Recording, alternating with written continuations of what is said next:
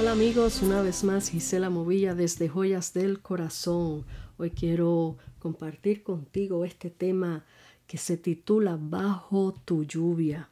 Dice así, después de haber caminado por tanto tiempo en sequía, mi alma al punto de sucumbir clama y dice, Dios mío, eres tú. De madrugada te buscaré. Mi alma tiene sed de ti mi carne te anhela en tierra seca y árida donde no hay aguas. Salmo 63.1. Porque como el siervo brama por las corrientes de las aguas, así clama por ti, oh Dios, el alma mía. Salmo 42.1. Se abren los cielos y comienzas a regar mi tierra hasta hacerme reverdecer. Me contestas y dices, yo daré la lluvia de vuestra tierra a su tiempo, la temprana y la tardía, y recogerás de tu grano, tu vino y aceite. Daré también hierba en tu campo para tus ganados, y comerás y te saciarás. Deuteronomio 11, 14, 15. Báñame, oh Dios, del torrente de tus aguas, para que viva y no perezca mi alma. Te necesito, te anhelo. Dios contesta, porque yo derramaré aguas sobre el sequedal y ríos sobre la tierra árida. Mi espíritu derramaré sobre tu generación y bendición sobre tus renuevos, y brotarán entre hierbas y como sauces junto a las riberas de las aguas. Isaías 44, versículo 3 al 4. Mi rey, que tu lluvia de amor no dejen de fluir en mi ser, porque tú esparciste lluvia abundante, oh Dios, tú fortaleciste tu heredad cuando estaba extenuada. Salmo 68, 9. No me cubriré de tu torrencial, porque quiero más y más de ti. Escucha tú desde los cielos y perdona el pecado de tu pueblo.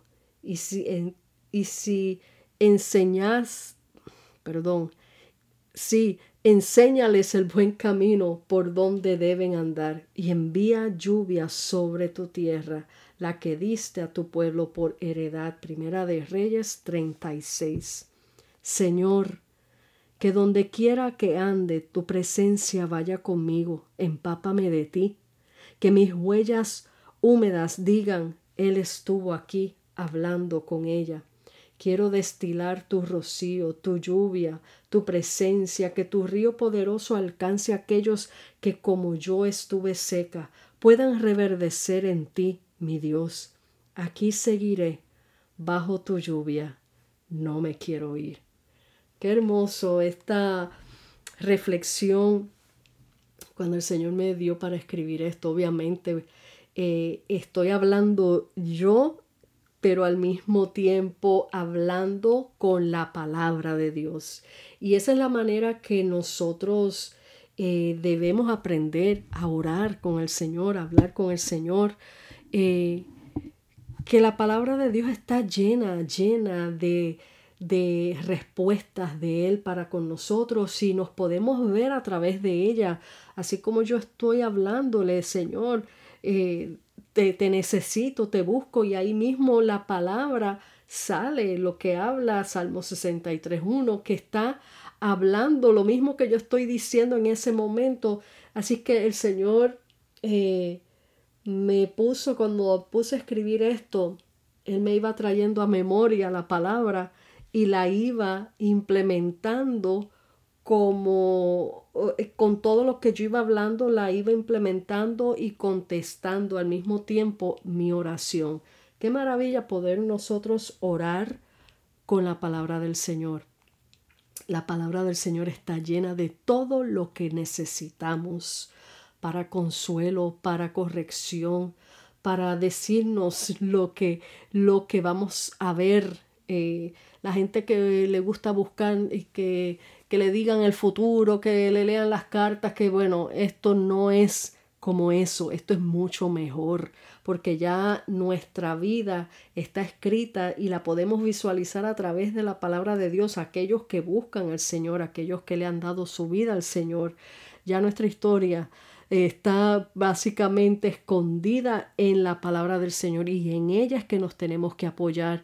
Así es como debemos de hablar con el Señor, o sea, hablamos de tú a tú como estoy hablando contigo ahora en estos momentos, pero también vienen esos momentos donde viene ese, ese coloquio y ese romance espiritual que podemos tener con el Señor. Y eso fue lo que me pasó ese día cuando escribí esto, era eh, hablándole al Señor, escribiéndole al Señor, pero al mismo tiempo el Señor me traía a memoria todos estos eh, eh, versículos, todas estas palabras llenas de, del Señor, de vida, de la palabra del Señor, para complementar esa oración que estaba haciéndole al Señor. Así es que te dejo con estas palabras, medita en ella y mientras la vas escuchando, ve buscando cuando voy mencionando los capítulos, los, libros donde eh, estoy mencionando ahí, como los Salmos, eh, Deuteronomio, eh, en Isaías,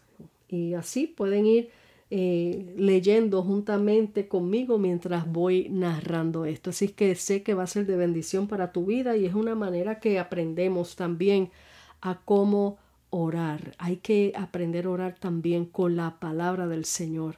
Así es que Dios te me bendiga, Dios te guarde. Aquí te deja tu amiga y hermana en Cristo Gisela Movilla desde Joyas del Corazón. Hasta la próxima.